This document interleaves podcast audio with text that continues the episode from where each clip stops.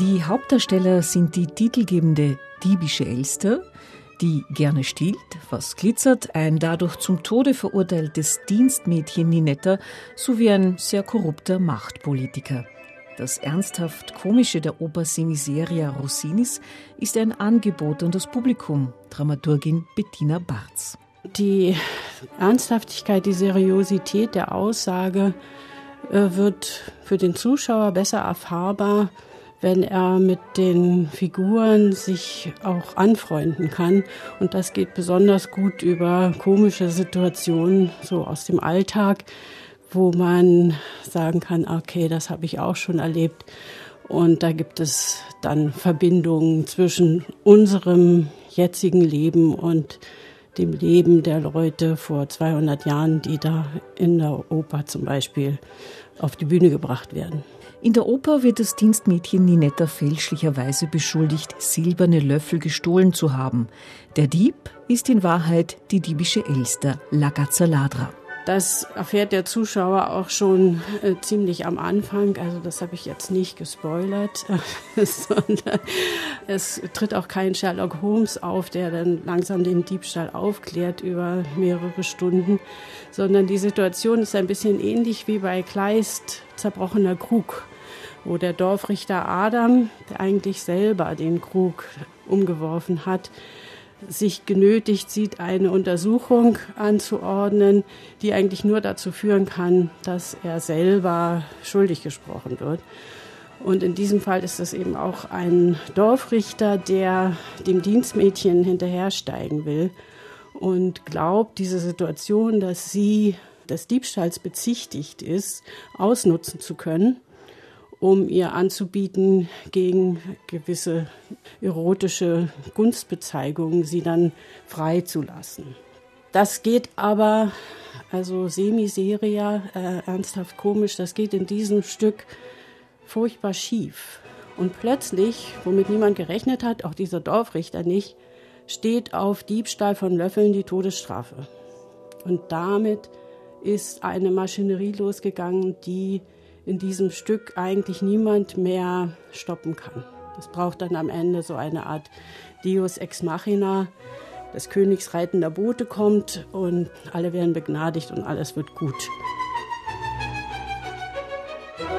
2019 hat Bettina Barz als Dramaturgin mit Regisseur Tobias Kratzer in Lyon Rossinis Wilhelm Tell herausgebracht. Diese Erfahrungen kommen auf jeden Fall mit in die aktuelle Produktion am Theater an der Wien. Ja, auf jeden Fall. Also das war wirklich ganz anders und das finde ich auch schön an der Zusammenarbeit mit äh, Tobias Kratzer, dass er jedes Stück neu anschaut, analysiert und wir dann gemeinsam uns für eine Konzeption entscheiden, die für dieses Stück gerade gut und geeignet ist. Und Wilhelm Tell war sehr viel abstrakter, als jetzt die diebische Elster sein wird auf der Bühne. Und das hat aber wirklich mit dem Stück zu tun, weil in der diebischen Elster gibt es auch musikalisch ganz interessante Experimente, die Rossini da macht, die ins Surreale gehen. Und Surrealismus funktioniert ja nur mit einem gewissen Realismus. Also die Bilder von Magritte zum Beispiel, wenn ein Mann vor einem Spiegel steht und er sieht aber im Spiegel seinen Hinterkopf, das würde nicht funktionieren, wenn das ganz abstrakt ist, wie die kubistische Phase von Picasso oder so. Das funktioniert nur, wenn der Mann eigentlich realistisch gemalt ist. Und äh, so ähnlich äh, muss man sich jetzt die Ästhetik von La Gazza Ladra auch vorstellen, dass es eben einen scheinbaren Realismus gibt, der die Zuschauer einlädt in eine bestimmte Welt und dann verschieben sich aber Realitäten. Und das hat eben was mit der Musik von Rossini zu tun und mit dem Inhalt der Oper. Es bleibt beim originalen Libretto, keine Frage, und der Fassung der Uraufführung 1817 an der Mailänder Skala. Also Tobias Kratzer ist jemand, der gern die Stücke so original wie möglich spielt. Er nennt das dann immer die integrale Fassung. Wobei natürlich Rossini selber mehrere Aufführungen geleitet hat und auch mehrere Varianten komponiert hat.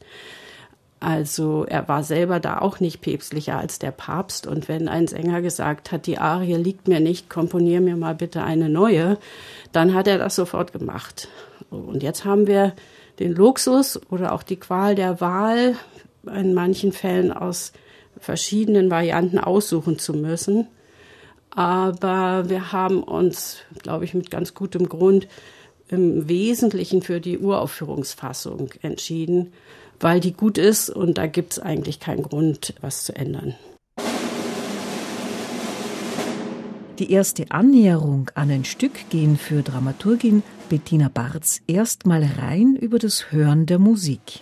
Die Worte können manchmal sehr irreführen, aber die emotionale äh, Aussage der Musik ist für Theater ganz besonders wichtig. Und natürlich muss nachher beides zusammenkommen. Also Theater ist ja ein Gesamtkunstwerk. Aber in meiner Erfahrung, und ich mache das jetzt schon über 40 Jahre, ist es der erste Eindruck von einem Stück viel besser, wenn das nur musikalisch ist.